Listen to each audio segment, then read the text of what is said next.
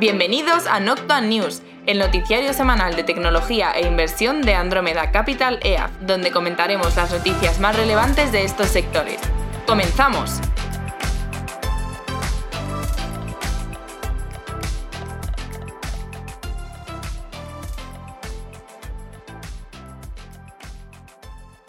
Bienvenidos al episodio número 31, temporada cuarta Noctua News y el que será en nuestro último episodio de la temporada, a falta del vídeo trimestral, bueno, el audio del vídeo trimestral que sacamos el otro día, eh, ya los partícipes lo tienen, pero hasta el 1 de agosto no lo haremos público, entonces el 1 de agosto subiremos ese, ese audio en formato podcast, pero lo que, es la temporada de programas, pues hasta aquí la hemos llevado esta, este año. Bueno, no este año, porque cogemos septiembre, julio, entonces esta temporada, pues nada, la cuarta hasta el episodio 31 y volveremos eso. En septiembre, no sé todavía qué día, eh, pero vamos, pues no sé, yo creo que a principios, en cuanto enganche esto un poco, pues, pues tiraremos. Siempre en agosto ya sabemos que Wall Street va poco a poco remontando en noticias, entonces ahora se irá parando. Ahora llegará la temporada de resultados, luego se para un poquito también y nada, ya para septiembre está fuerte. Entonces, pues si todo va bien y, no estamos muy cargados de trabajo, pues podemos volver el primer fin de semana de septiembre. Nada, nosotros llevamos el formato de, ventanas como, como las grandes películas de éxito y pues, cuando entran en la parte de streaming, pues ya el resto de gente puede escucharlo, pero hay que ir al cine y pasar por taquilla. Bueno, vamos a. Esta semana vamos a ver. Cosas importantes que tenemos son. Eh, hay varias noticias en, la parte de publicidad. Eh, dijimos hace no mucho que, el mercado de publicidad estaba en la zona de Venture y realmente está en la zona de Venture. Entonces, esta semana pues ha habido bastantes movimientos eh, en este sentido, así que los comentaremos porque son bastante interesantes. Y luego, bueno, alguna noticia también en el resto de secciones, alguna noticia también importante en el lado de movilidad, una en concreto, y más o menos eso sería todo. Así que yo creo que si os parece, pues empezamos ya. Venga, vamos a ello. A por ello. Media. Una de las noticias de la semana es Netflix. Eh, bueno, pues sabemos o se conocía que esta semana Netflix eh, llegaba a un acuerdo con Sander, que es la división que compró Microsoft para el lado de publicidad el año pasado. Que esta, esta, esta, esta división, Sander, venía de ATT y la compró en diciembre, para, para ser concretos entonces, bueno, eh, la verdad es que después de varias semanas en las que Netflix parecía estar jugando con distintos agentes, se comentó, empezó todo con traders, luego se movió que si Roku, que si el lado de concas de publicidad y finalmente Microsoft.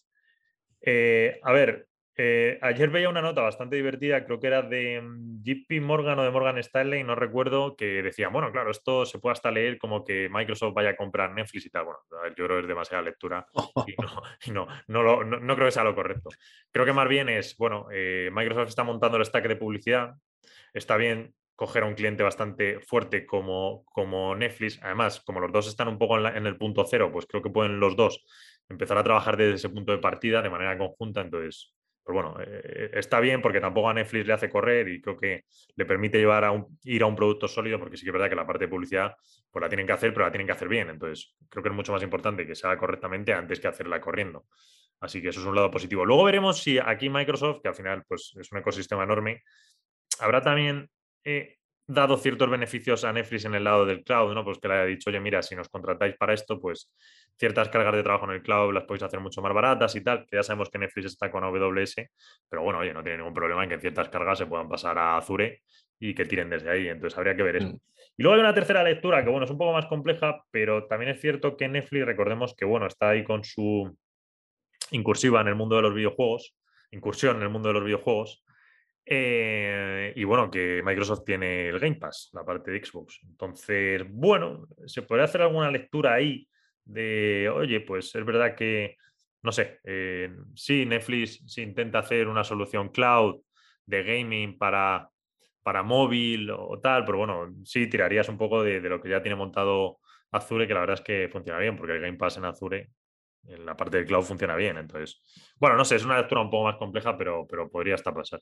De todas maneras, yo daría el 80% a, a la primera conclusión, y es que los dos en publicidad tampoco saben tantísimo. Microsoft ha comprado una herramienta de ATT que ya está en funcionamiento y necesitan clientes y necesitan aprender con ella a trabajar. Y pues qué mejor que dar un buen, muy buen precio a Netflix y que por eso creo que se han llevado, vamos, sencillamente. Sí, o sea, yo, yo, creo también que, a ver, Netflix objetivo a largo plazo es montarlo, por lo menos partes del stack in-house. Em, y, como tú bien dices, eh, Microsoft tiene poco que perder consiguiendo ahora mismo volumen porque la adquisición esta de Sander, que por cierto pasó súper desapercibida, aunque nosotros aquí en el podcast la comentamos en profundidad, o sea, en principio cuando la compró se comentaban que bueno, que es que Microsoft había comprado Sander porque no tenía pues DSP y Sander tenía pues la parte de DSP, SSP, o sea, la parte de DSP, la parte de demanda, la parte de SSP, la parte de supply y, el ad server, que es donde se hace el intercambio, ¿no? Eh, y que bueno, su objetivo era un poco el tema este de, montar eh, un entorno de Walled Garden con los activos que tiene Microsoft. En concreto, más allá de parte de Bing Ads y LinkedIn, que son las obvias, se hablaba, se hablaba de la parte de anuncios en la parte de juegos, ¿no? En Export Ads y en Game Pass Ads. Y, luego quizá algo por Office con 365 IDs y cosas de estas que, bueno, pues está por ver, porque eso yo lo veía como más un brindis al sol que otra cosa. Pero muy importante la parte de monetización a futuro de gaming que eso es una cantidad de activos tremenda. Eh, la verdad es que a mí la noticia esta me sorprendió, porque sí que es verdad que, aunque lo habíamos comentado aquí, que estaba por ahí Sander, este player con Microsoft y tal, pues oye, como no tenían ese, digamos, ese bagaje dentro del entorno y Netflix necesitaba algo ya para, para tenerlo listo para finales de año, que es cuando ha dicho que lo va a lanzar, pues claro, estaba fuera de todas las quinielas y ha sido una gran sorpresa. Eh, yo creo positivo para los dos. Positivo para los dos. Mm. Si bien hay cierto riesgo de ejecución, yo creo por la parte de, de, Netflix. De Netflix. Lo, lo, que sí que comentar que sí que eh, también por poner en contexto que esta gente de Sanders lleva mucho tiempo, o sea, son muy legacy y saben mucho de lo que hacen porque para eso se los cogió la gente de AT&T, o sea, de AT&T. Entonces, sí que es verdad que Microsoft como tal, eh, lo que estaba comprando ahí era experiencia dentro del sector y solamente yo creo que con que deje de ejecutar a Sander, ya, ya y, mientras tanto aprendiendo y luego posiblemente buscando, como hemos comentado, sinergias que puedan surgir a través de otras vías y otras opciones, pero solamente dejando ejecutar a Sander, ya con eso eh, el tema puede carburar con cierta tranquilidad. No, no, lo que digo desde el punto de vista tecnológico. Lo que está claro es que yo, o sea, si, si a mí es más la sorpresa de decir, mira, este no estaba en las quinielas y de repente ha aparecido a última hora y además con ya acuerdo firmado, cuando además estaba, pues bueno, eh, la última noticia, ¿cuál era? Que estaba hablando con lo de Concast, ¿no? Con Concast. Ah. Sí, era el que lo llevaba más, más, pues más, más adelantado, más avanzada las negociaciones y demás. Y una cosa curiosa también, eh, que ahora saldrá por ahí, es que Trade Desk eh, no aparecía en, eh, de hecho, no apareció en las noticias. Que... A ver, apareció como el primerísimo, pero fue como, ¿sabes? Muy de pasada. Ya sí, pero de, estas noticias que te dicen, mira, están hablando con tal tío y tal, y van avanzados, no, o sea, se, se, cayó de las negociaciones muy pronto. Me resultó también curioso. En fin, bueno, ha, sido, ha sido. ¿Sabes por qué creo que se cayó? ¿Sabes por qué creo que se cayó? Es que, claro, esto ahora de repente tiene una amiga aquí de narices. Creo que se cayó por el acuerdo con Disney.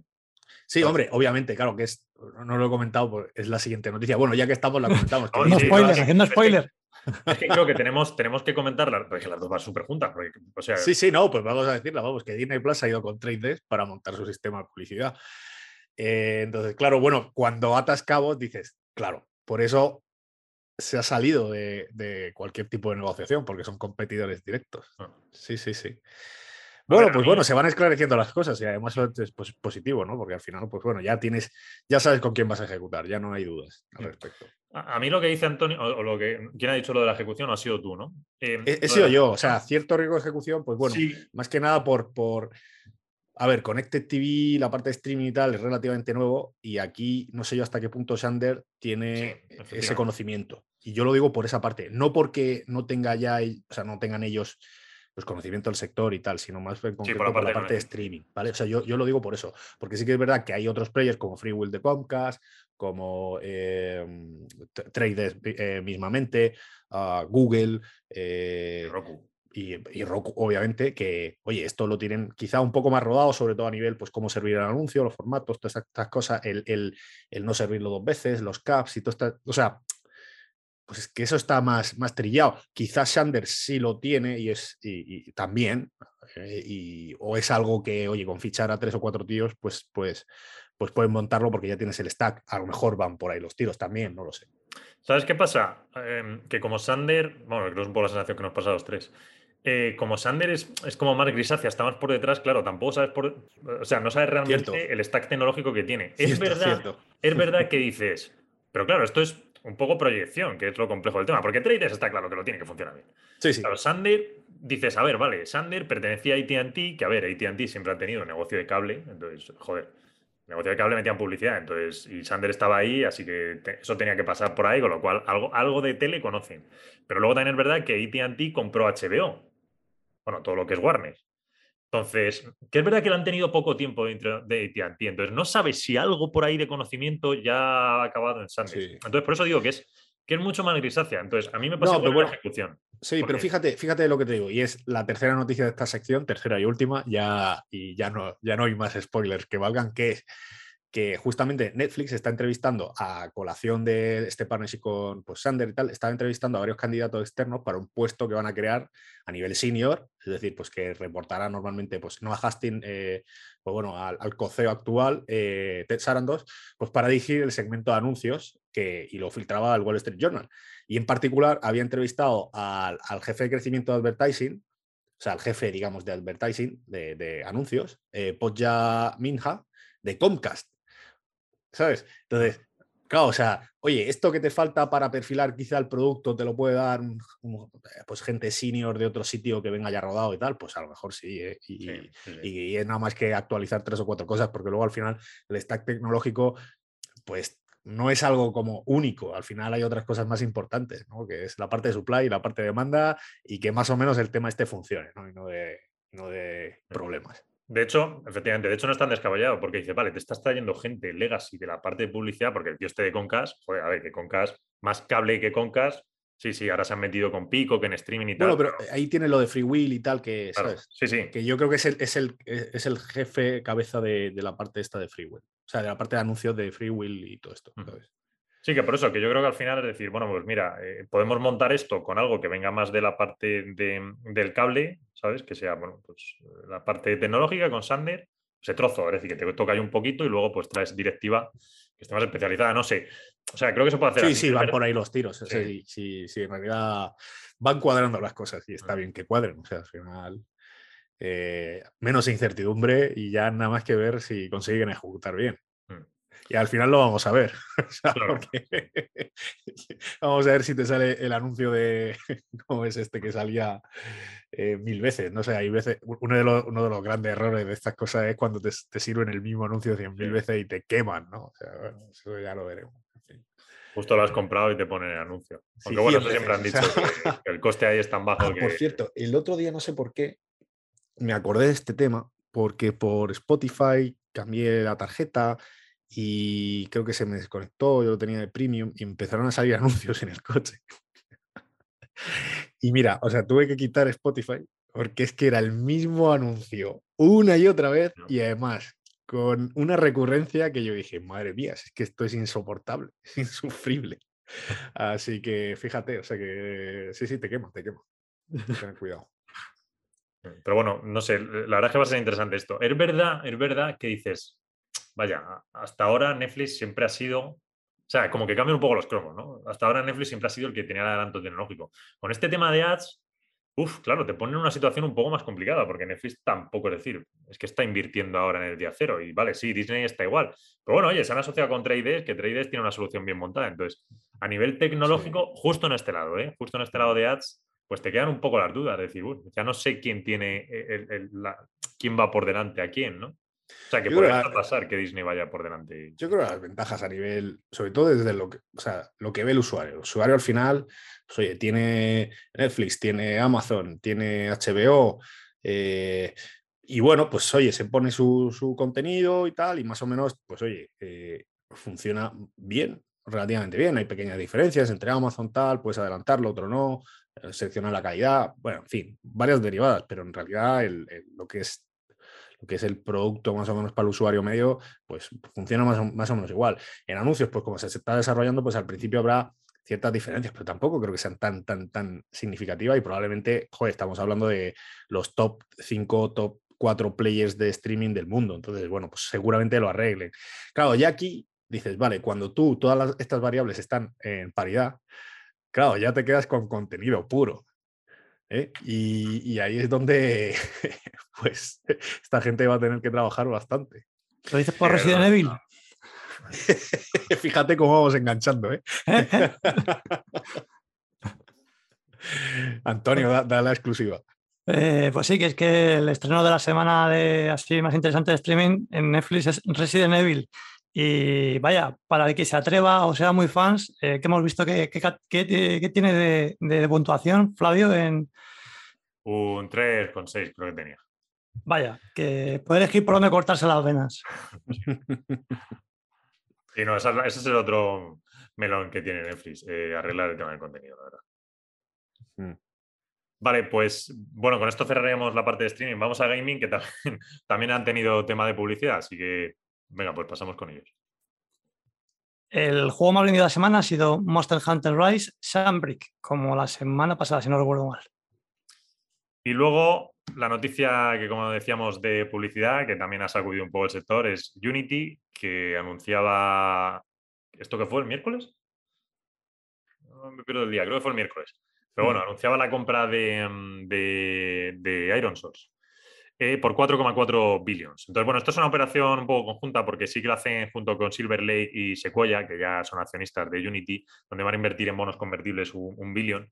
Y luego, pues bueno, Unity eh, era la mayoría un pago en acciones.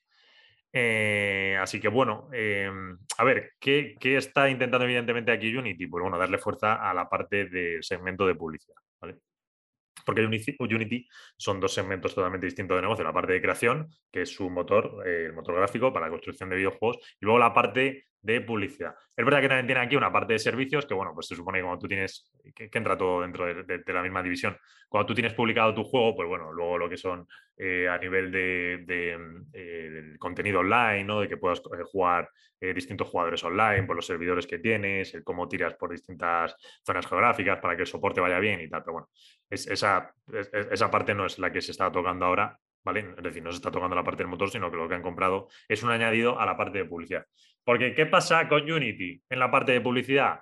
A ver, sí que es verdad que bebe mucho de su motor, entonces tú tienes mucho publicista que consigues atraer por la parte del motor, pero luego tienes que dar un sistema de monetización porque Unity sí es verdad que la parte del motor, la monetización que hace es muy bajita, con la intención de que la monetización real del cliente se consiga con la parte de publicidad, que es una estrategia muy legítima. Hay gente que dice, no, es que claro, la parte del motor deberían tal, y bueno, pues si Unity se quedase solo con la parte del motor, deberían subir mucho más los precios. Con lo cual creo que eso sí que es más peligroso de cara a futuro en el lado del motor, por lo que lo que, porque lo que haría es expulsarte y decir, ostras, pues es que Unity es mucho más caro que Unreal, entonces no voy a trabajar tanto con Unity, voy a trabajar con Unreal.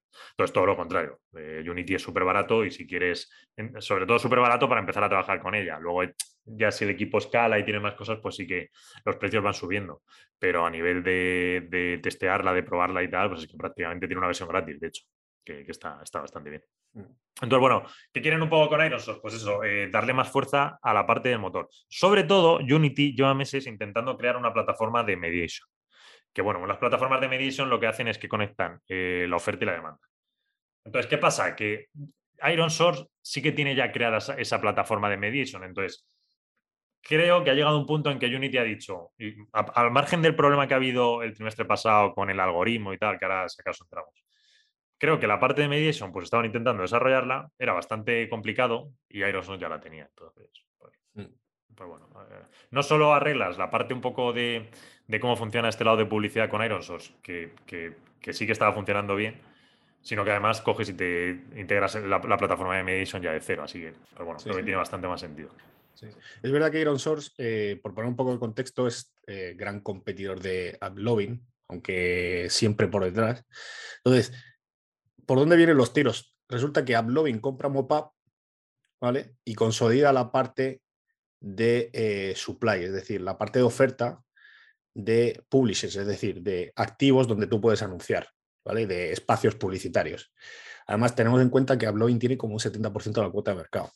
Entonces, Iron Source se ha debido de quedar algo descompensado, ¿vale? Porque además Loving conseguía, siempre ha tenido históricamente, ha sido muy fuerte en la parte del long, tail del mercado y es decir, los, los publishers más pequeñitos y tal, y con esto da un golpe y se llevaba también gente grande del mercado, estamos hablando de grandes pues, eh, eh, publishers de videojuegos y además publishers grandes de otras verticales, con lo cual diversificaba también eh, pues, el inventario. ¿Qué pasa? Que yo, vamos, aquí, sobre todo antes lo estábamos comentando antes del podcast, que aquí, oye, por un lado, Unity estaba claro que no tenía las capacidades en la parte de, como dices tú, de mediation o no, el conocimiento para desarrollarlo internamente y le venía bien acelerarlo porque además, como has dicho antes, eh, pues tuvieron eh, eh, a principio de este año pues un, tema importante, un problema importante ahí que les bajó los retornos y un poco la confianza de los, de los anunciantes. y bueno, pues dado que Iron Source tiene un buen producto y es conocida a nivel demanda, mejor integrar la community que ya tiene el supply de los publishers.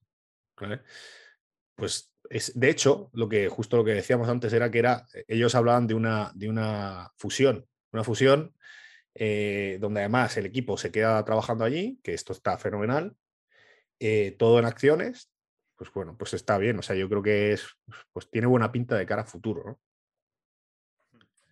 Sí, luego es verdad también que en lo que es la parte de, no quiero decir motor porque os va a confundir, pero lo que es el sistema de publicidad, ¿vale?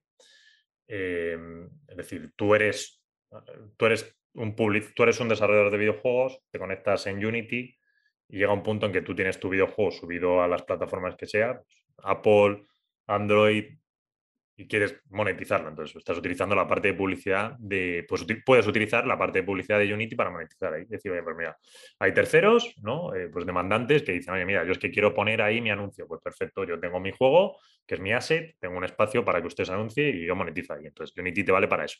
¿Qué pasa? Que este sistema, este motor, ¿vale? Que no es el motor gráfico, es el motor de publicidad. Eh, como dice Juan de, durante el principio de este año dio problemas muy serios.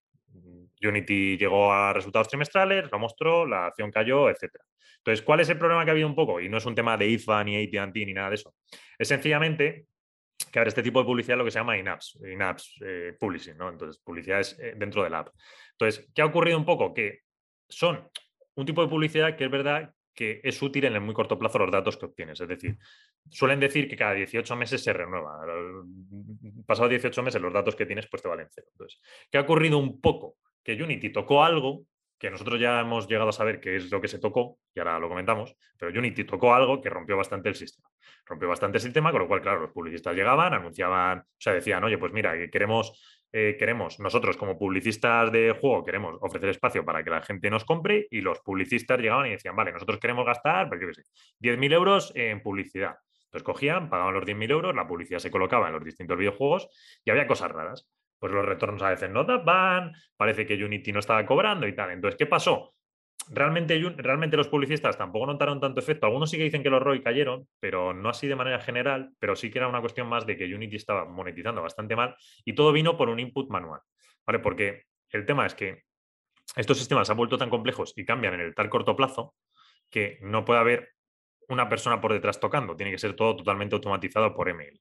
¿Vale? Es decir, eh, un desarrollador coge y dice, vale, yo voy a poner una publicidad que va a ser de este tipo aquí a la derecha que ocurre justo cuando, yo qué sé, al protagonista lo mata. Entonces, de repente, este tipo de publicidad es brutal, ¿vale? Es, es, buenísima. Entonces, pues llegan los publicistas, dicen, yo quiero gastar 10.000 euros. Y justo de los 10.000 euros se, meten en ese tipo de publicidad, porque es la que ahora está funcionando. Porque ha habido varios juegos que la están utilizando igual y está presentada de tal manera, entonces te das cuenta que funciona muy bien, ¿vale? Porque es que, insisto, esta parte de lo que es publicidad in apps tiene muchas particularidades, la fricción con el cliente es complicada porque a veces estás centrado en jugar en el juego y lo mismo no te das cuenta de la publicidad, etcétera. Es decir, se retoca muchísimo y cambia mucho durante el año. Entonces, por eso no puedes meter un input manual. Unity, pues bueno, como estaba un poco la fase de experimentación, porque la verdad es que todo este lado lo tienen un poco en fase de experimentación, estaba intentando arreglar, cosas, tocar cosas, estaban metiendo nuevos inputs y uno de estos inputs pues se metió manualmente porque consideraron que iba a funcionar. Se metieron, no se dieron cuenta, se mantuvo, siguió funcionando y pues, de repente lo que pasó es que los ROIs empezaron a bajar y sobre todo la monetización de Unity se estaba yendo al desastre. Entonces, ¿qué pasa? Que ahora tienen unos meses para arreglar todo eso. ¿Qué pasa? Que esto es algo que Iron Source no ha tenido ningún problema. Es decir, en Iron Source está funcionando muy bien. Entonces, pues no puede ser que tenga algo de sentido coger, te llevas a un competidor, que además, como ha dicho Juan, de tiene sus temas con AppLovin, que les está atacando más fuerte, consolidas y ahora eres un mejor competidor, ¿no? Pues Unity y Iron Source unidos. Yo, creo que tiene bastante sentido y que la parte de ML de Iron Source estaba funcionando muy bien. Y que, insisto, es algo que creo que a Unity, pues todo el mundo nos ha dicho que le faltaba, le falta un poco esa inteligencia, como que publicidad, pues sí, llevan años metidos, pero no le han dado la, fuerza que de verdad necesitarían. Sí. Además sabemos que, eh, bueno, pues por checks que hemos estado haciendo dentro del fondo y tal y cual, pues tanto Iron Source en su parte, eh, a consecuencia del movimiento este de uploading, como Unity, a consecuencia de estos problemas que han tenido, pues han estado incluso perdiendo cuota de mercado. Entonces, no solo han perdido quizá algo de fuerza, sino que, oye, pues tu reputación se ha visto algo manchada y quizá tus ROAS eh, han bajado y eso pues es como, ah, en el mejor escenario se te han quedado plano el, budget, el, gasto de anuncios eh, que tú tenías en estas plataformas. Entonces, bueno, pues, eh, pues oye, yo estoy positivo, la verdad, y vosotros creo que también. Entonces, tiene buena pinta. Lo único es, eh, pues oye, eh, terminar de limar eh, este tipo de cosas. Además, estoy más positivo incluso que con, que también comentábamos antes, que hay otro, otro player por ahí que no hemos comentado hoy, que, es un poco similar, lo que pasa es que es lo de, cuando Zinga compró Charbus, que es un competidor de Uplovin y de Iron Source, más terciario, y luego está comprado por Take Two. Aquí, sin embargo, las dinámicas son distintas, porque aquí lo que prima es la calidad y la cantidad de activos publicitarios que tú tienes y vas a desarrollar al futuro, apalancándote también un poco en Take-Two, Y lo que se va a llevar a móvil. Pues bueno, como decías tú al principio del mercado, al principio del comentario este de esta nota, que es de las más importantes también, esto es un tema que, se está, choque de placas tectónicas y cómo se está reformando un poco el ecosistema. Sí, sí, sí. Sí, a ver, hay varias conclusiones. Una, cosa muy buena es que Iron Source en este tema de, del in-app publishing va más allá de videojuegos y eso es algo muy bueno porque Unity quería y sobre todo Lovin también quiere que la publicidad que se haga en sus juegos no sea también de videojuegos, sino que sea otra cosa, pues yo que sé, de recetas de cocina. De hecho, la idea es un poco a eso. Oiga, si usted se ha bajado una aplicación que es de cocina, pues lo mismo estaría bien que le mostrasen publicidad de Amazon de unas cacerolas, ¿no? Es un poco a lo que va la idea. Entonces, es verdad que Iron Source en esto sí que están más abiertos y eso es algo bueno. Y que luego, por otro lado, pues es cierto que, a ver, es que todo este ecosistema está cambiando. Que también dices, joder, uno, Facebook, que siempre ha vivido mucho de esto, pues se está quedando un poco más atrás. Se te está creando un player que es clarísimo, Take-Two, con lo que ha hecho, que va a beber muchísimo de sus datos y de sus juegos. Muchísimo, muchísimo. Y Unity, que está llevando la misma trazabilidad, pero claro, Unity tiene la ventaja de que sí, va a beber de sus datos, pero es que sus datos son un montón de desarrolladores terceros creando sobre el motor. Es decir, ecosistema abierto, mientras que Take-Two es ecosistema totalmente cerrado, porque los, desarrolladores son ellos mismos. Entonces, claro, al final, por datos, y esto es un negocio de datos, tiene algo más ventaja aquí Unity, bastante. De hecho, es lo que siempre nos han dicho, que Unity aquí tiene, pues como lo decían, un,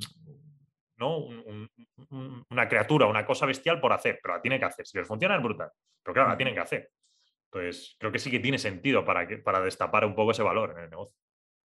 Sí, porque es que al final eh, lo interesante y es como una tercera vertical futura de Unity, eh, a futuro, futurible, de la que se comenta muchas, algunas veces en, las presentaciones de los quarters, es, ese, es esa jugada, es ese player que ahora mismo se tira de cabeza meta, de crearse ese ecosistema que comentaba Flavio abierto, o lo más abierto posible, eh, en donde realmente montes una suerte de universo virtual, así decirlo. Es decir, eso es un, eso es un driver eh, que está ahí, eh, que está ahí a futuro, que está ahí por desarrollarse, pero sobre que Unity también está, está intentando de alguna manera posicionarse y este, en este sentido eh, genera aún si cabe más orientado hacia ese lado, pues sinergias más positivas aún.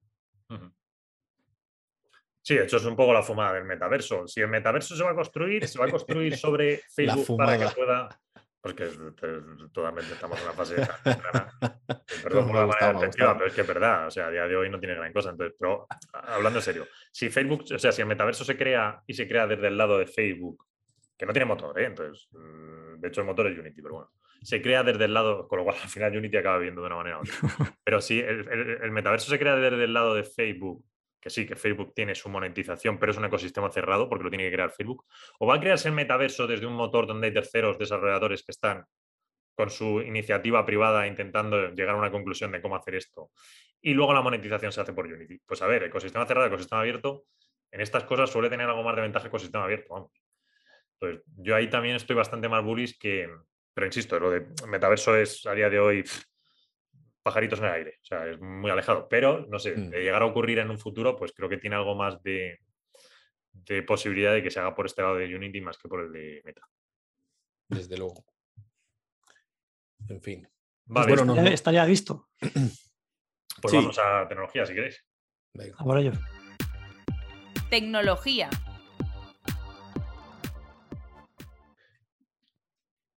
Empezamos con Amazon y comentó este año cómo el Prime Day, que fue hace unos días, pues habría sido el más grande de su historia. Y en Uber eh, se han filtrado documentos que muestran em, que Uber utilizó técnicas algo pues, controvertidas para hacer crecer el, negocio. Eh, de hecho, lo comentan, se llaman de Uber Files, los archivos o documentos de Uber. Y eh, pues eso incluyen 83.000 correos electrónicos, iMessage, mensajes de WhatsApp que involucran ejecutivos de Uber de 2013 a 2017 hasta la marcha del fundador Travis Kalanick. Eh, y se evidencia que, pues, pues, eh, que Uber sabía que su servicio era ilegal en todos los países donde se desplegaba, que actuó como una especie de mafia intentando comprar a políticos, entre ellos pues, nombran a Macron, a Biden, Netanyahu, y que pues, también compraban o intentaban comprar jueces que apoyaban cambio legislativo. Eh, así como pues, intentaron desplegar o crear una estrategia estilo de marketing de confrontamiento, agresividad y, violencia en el sector, eh, dado que los ataques a los conductores de Uber como respuesta, pues, por ejemplo, de los taxis que hemos visto aquí en España, pues serían vistos como ataque a la libertad y a la libre elección y de este modo ayudaría a la empresa a su objetivo. Así que es como en las cuando salen en la televisión los reality, entre comillas, que luego te enteras que está todo, todo pactado por detrás, pues un poco así. Sí, la verdad es que es un poco turbio el tema. Hay, una serie sobre, sobre Travis Kalanick, que no sé si está en HBO Max y tal, creo que se llama The Founder o algo así. Eh, me la dejé de ver porque era un poco infumable. Eh, sale gente de las de Nolan, de Inception, em, y comentan un poco esto, las, me, quedé ¿eh? en el primer segundo capítulo, tampoco le di mucho más, más historia, pero sí comentaban un poco esto y me, resulta gracia, me hace gracia que hayan salido ahora las, los archivos y todo esto. Sí, que igual si hay una serie tampoco era muy, eh, muy oscuro el tema, ¿no? Si ya había una serie hecha y, en, un, y en streaming. A ver, en realidad nos están contando un poco eh, lo que ya sabíamos. claro. Sí que es verdad que hay más intencionalidad en el hecho de, pues por ejemplo, lo de los taxis, ¿no? de, oye, sé que esto me va a beneficiar, vamos a ponernos como los buenos de la película y, esto nos va, pues eso, pues esto es una estrategia de marketing pura.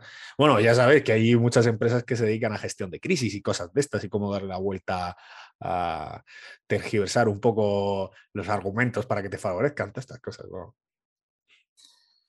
Sí, vamos, que, que, Uber no se, no se privó de, de ninguna de esas estrategias, básicamente. Bueno, seguimos bueno, la de, comprar jueces y políticos ya es un poco. Lo otro es, pues oye, ¿cómo, cómo, cómo adaptas el mensaje? Pero lo de comprar así a tocateja, eso ya es más grave. ¿eh?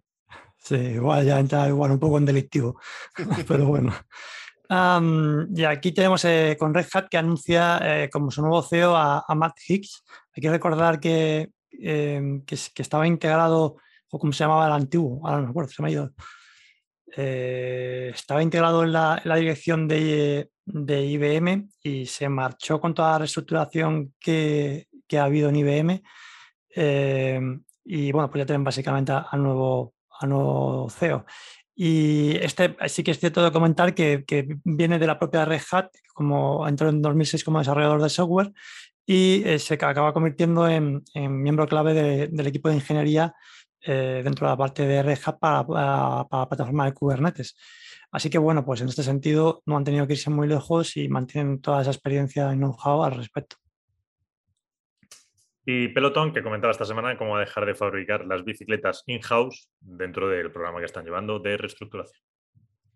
Sobre una noticia que comentamos aquí hace un par de semanas, y es que uno de los eh, contratistas de defensa de Estados Unidos más importante, L3 Harris, eh, estaba intentando comprar el servicio este, bueno, una empresa de espionaje israelí que se llama NSO, NSO Group, que es el, que hizo Pegasus, que es con el que, pues, con el que hackearon a Bezos y a distintos pues, eh, presidentes de gobierno, entre ellos el de nuestro país, creo que también lo hicieron con esto, mm. eh, pues parece que, han parado, que ha sido que la Casa Blanca ha parado la adquisición de, esta empresa. Curioso. Eh, ST Micro y Global Foundries van a, construir de manera conjunta una fábrica de semiconductores en Francia, invirtiendo unos 5,7 billones de, dólares. Y la idea es actualizar, bueno, construirla al lado de una que ya tienen actualmente mm, en Croyes, Croyes, no sé. Orientada, que está orientada o la orientarían esta nueva fábrica a parte automotriz, a parte IoT y segmentos de dispositivos móviles. Eh, vale, eh, Workday, la parte de Workday Workman Cloud eh, va a estar, que está actualmente, tiene como infraestructura subyacente a la parte de AWS, va, ha conseguido el estatus de, la FERRAM, es decir, que ya puede optar a los contratos de, alguna manera de los organismos oficiales estatales de, Estados Unidos. Y finalmente la noticia de Intel esta semana que comentaba cómo va a subir el precio de los chips hasta un 20% eh, este año, bueno, pues por problemas de, inflación, tema de electricidad, materias primas, transporte, en fin, ya sabemos. No nos hemos enterado ninguno. inflación. Y bueno, una noticia eh, relacionada con criptos y luego pasamos a, aunque está relacionado, yo creo que ya lo, ponemos todo junto, vamos a, vamos a la sección de despidos porque esto está relacionado, es que OpenSea eh, ha despedido al, 20% de su plantilla eh, en medio, bueno, en mitad de este cripto invierno y la amplia inestabilidad económica. sigue los despidos de Gemini, que, recortaba en 100, 100, empleados, o sea, despedía 100 empleados, a Crypto.com, que, que, despedía a 260 empleados, y a BlockFi, que eh, también despedía al 20% de, de, sus empleados. También anunciamos aquí en el podcast pues, que Coinbase despedía, o sea, reducía su, su personal en un 18%.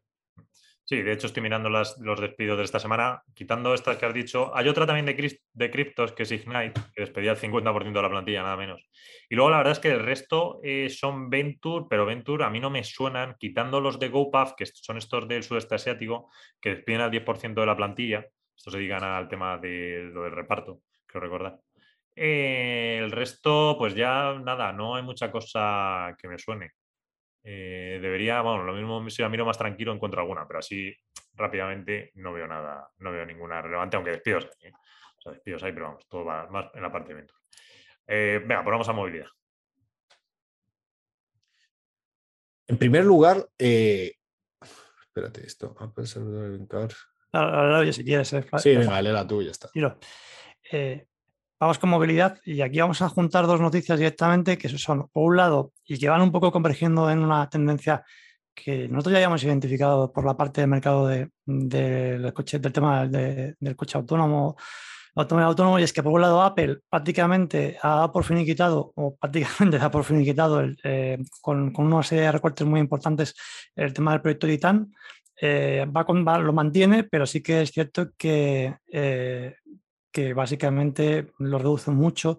Y esto viene fundamentalmente debido a, bastantes problemas que están teniendo con incidentes eh, de choques y problemas eh, de testeo que están identificando, ya llevan identificando desde hace tiempo con la parte de autonomía y el coche.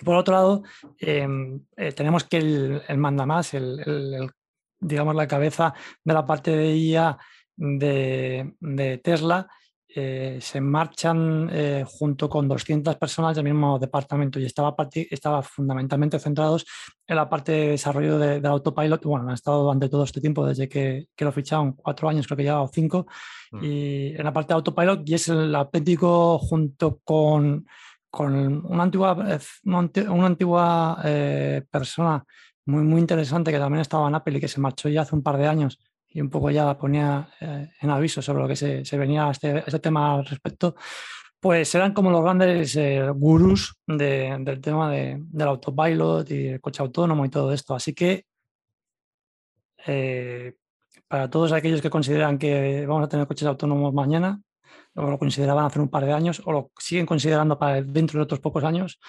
que se lo hagan mirar. De hecho, a ver, es un poco raro la salida. Bueno, el nombre del, hombre este, eh, eh, aunque tiene como un nombre eh, más de Europa del Este, pero bueno, es Andrej, Andrés Carpati, es súper conocido, en Twitter siempre está escribiendo mucho, además la comunidad, todos los que siguen el tema de, inteligencia artificial y sobre todo aplicada en coche, pues bueno, es como una... Un crack de Stanford, vamos. Sí, es como un gurú, es una institución, o sea, el tío tiene mucho nombre. Es verdad que eso, lleva cuatro o cinco años en, Tesla, yo sí que lo he seguido mucho desde que llegó. Eh, entonces, bueno, es curioso porque hace dos, tres meses dijo que se iba como de vacaciones en plan sin determinar fecha de vuelta y ya directamente pues no va a volver a Tesla. Tampoco es que haya acabado mal con Tesla, porque la relación es buena y dice que está muy agradecido y tal, pero sí que es un poco lo que dice Antonio. A ver, algo está pasando, creo que pasan dos cosas. Uno, la fricción de esto, que lo hemos comentado muchas veces, que es algo pues que a largo plazo se acabará solucionando, pero a largo, muy, muy, muy largo plazo. Por supuesto, las fechas que estaba dando la gente, no ya en 2018, sino que siguen, bueno, hoy día, como ya se ha visto que porque es que hoy día deberíamos tener coche autónomo, entonces como se ha visto no lo tenemos, pues ya parece que se ha enfriado. patada a la piedra, que es lo que suelen hacer. Sí, patada a la Brindis al sol y patada a la piedra. Sí. Totalmente. Pero bueno, eh, recordar, por cierto, toda la gente que en 2018 se cabreaba cuando decías que no iba a haber coche autónomo en 2022. Pero bueno, cosas al margen. Sí que estoy yo bastante negativo. No va a cambiar la perspectiva, vamos, creo que no se va a conseguir. Uno, por esto, no es bueno que salga, algo pasa en la división, sobre todo cuando Tesla se supone que esto lo estaba liderando bastante. Punto dos, va bastante a colación con el tema de que, está pasando en todas las empresas, de recorte de gasto no esencial. Entonces, cualquier cosa que sí, innovación está muy bien, pero innovación demasiado a largo plazo, se está recortando. Y, esto lo que te va a hacer, y es así, es decir, los momentos de recesión económica lo que hacen es que paran la innovación. Y en realidad es un peligro, por eso la recesión económica en realidad no debería pasar porque lo que hace es que el progreso humano sea más lento. De hecho, podemos entrar ya en todas las diatribas de si las recesiones las crean los estados, bla, bla, bla. Pero el caso es que a nivel de innovación te fastidia. Entonces, sí que creo, creo que el, motivo del recorte de Tesla es en parte por esto, porque es que está pasando en varias industrias. Sí que es peligroso en las industrias que digan, o las compañías, perdón, que digan, oye, vamos a recortar innovación incluso más momentánea, porque ayer veía una nota de, sobre JP Morgan que digo, Virgen de la Macarena, ¿quién ha escrito esto? Básicamente decía que, bueno, que JP Morgan, eso de que estuviese ahora con la innovación tecnológica y tal, pues que debería pararlo y que durante los próximos 18 meses lo que debería hacer es dedicarse a dar margen y eso no gastarlo y así mejora el margen y tal. Digo, sí, es fantástico. ¿Eso se pues refería a quién? Era un analista, eh, era el de, ¿cómo se llaman estos? Wetbus estos, ¿vale? Vale. Sobre, ¿Lo hacía sobre el sector en general o sobre una compañía No, hablaba de JP Morgan, la vi súper rápido. Hablaba de JP Morgan porque como ayer publicó JP Morgan, pues nada, el tío decía que estaría bien que JP Morgan eh, parase este gasto tecnológico que estaba haciendo, eh, temas de cloud, ¿sabes? Y que dedicase a dar margen, porque claro, la situación es más complicada. Digo, sí, es fantástico para que en 18 meses se maquilles a Wall Street. Y también es cojonudo para que luego Revolut te destroce el resto de tu vida. Entonces, ¿sabes? O sea, que ese tipo de cosas son las peligrosas en estos momentos. Necesitas hacer innovación. Ahora bien, tal vez, y es lo que está pasando, que esta innovación más a largo plazo, que no se ve tan sostenible, que yo, yo ahora realmente no soy partidario, es decir, yo creo que ahora es cuando más tienes que invertir en, innovación, pero bueno, como las compañías siempre van un poco procíclicas, cuando deberían ir contracíclicas, pero bueno, pues, pues es lo que pasa, que, lo que están pidiendo los Venture, en, sobre todo, bueno, en Estados Unidos, en, la zona de San Francisco, es, oye, innovación, intenta recortar todo a la corto plazo y a largo plazo, por el momento lo veamos. Pues bueno. Bueno, también lo puedes mirar desde la perspectiva que, que, cuando el dinero es gratis y tal, pues puedes hacer, ¿sabes? Hay mucho derroche también, mucha duplicidad y mucho gasto innecesario y ahora pues te vas a quedar eh, con lo esencial. Y si eres inteligente, pues invertirás en cosas eh, que, a largo plazo y a medio plazo pues eh, te generarán crecimiento o rentabilidad y tal. Y si no lo eres, pues, pues, a ver, es una estrategia fallida el hecho de no seguir innovando porque te están comiendo, como bien dices, pues los Revelus y los neobancos y tal, pues un segmento de la población más joven que es la que va a tener dinero entre 20 años, ¿no?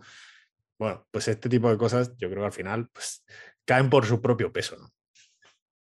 A ver, eh, por la, parte de, de, de coche autónomo y de, Tesla, la realidad es que eh, más allá de que eh, se tangibilice o no se tangibilice, yo creo que un poco es como evidenciar al final que para que esto sea viable, en el caso de uso en el cual se propone tanto, bueno, fundamentalmente por Tesla, es decir, para un coche, para un individuo y se acabó, esto se va mucho más allá de lo que tiene actualmente en su desarrollo o en su roadmap previsible eh, para que sea viable y sea funcional y sea operativo.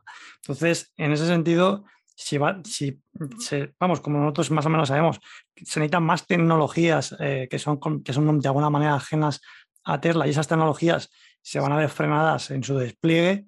Eh, sí, pues infraestructura, totalmente. Exactamente, pues está claro que ni en un año, ni en dos, ni en tres eh, vas a poder tener eh, lo que es la infraestructura necesaria ajena a ti para que esto sea operativo.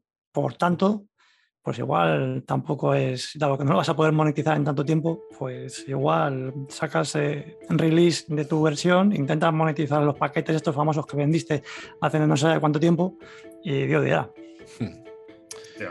En fin, bueno, y, la última noticia dentro de movilidad es que Walmart y Canoo han llegado a un acuerdo por el cual pues, Walmart les va a comprar 4.500 eh, pues, van eléctricas, coches eléctricos, así furgonetillas, para hacer el delivery. Y pues nada, ya habremos acabado. de más noticias. Así que. seguridad, ¿No, ¿No, había un intento de hackeo?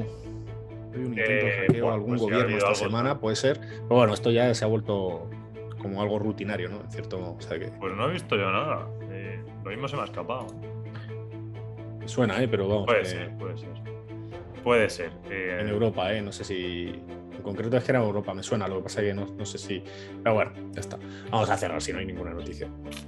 Ok, pues nada, hasta aquí el programa de esta semana y la temporada. Concluimos. Eh, nos tomamos. Bueno, no, no, nos vamos a tomar una semana de descanso porque estamos trabajando en el fondo. De descanso de podcast. Pero bueno, de descanso de podcast. Que bueno, algo de, tiempo. Escucha, algo de tiempo libera, ¿eh? No te creas que a mí sí, sí, no me da gusto el decir, uff, esta semana no tengo que estar pendiente del podcast y solo estoy con empresas y A todos, a todos, sí. desde luego. Bueno, que, así que nada, volveremos en septiembre y un fuerte abrazo y vaya muy bien el verano a todo Un abrazo. Vale, sí, buen verano, chao. Noctua News es una iniciativa de Andrómeda Capital EAF que tiene como objetivo mantener informado a sus oyentes a través de una selección de las noticias más relevantes del mundo de la tecnología y la inversión. El contenido de este podcast es informativo, no debe tomarse como asesoramiento en inversiones o como recomendación de compra o venta de acciones o productos financieros y no está dirigida a inversores o potenciales inversores en Andrómeda Capital EAF.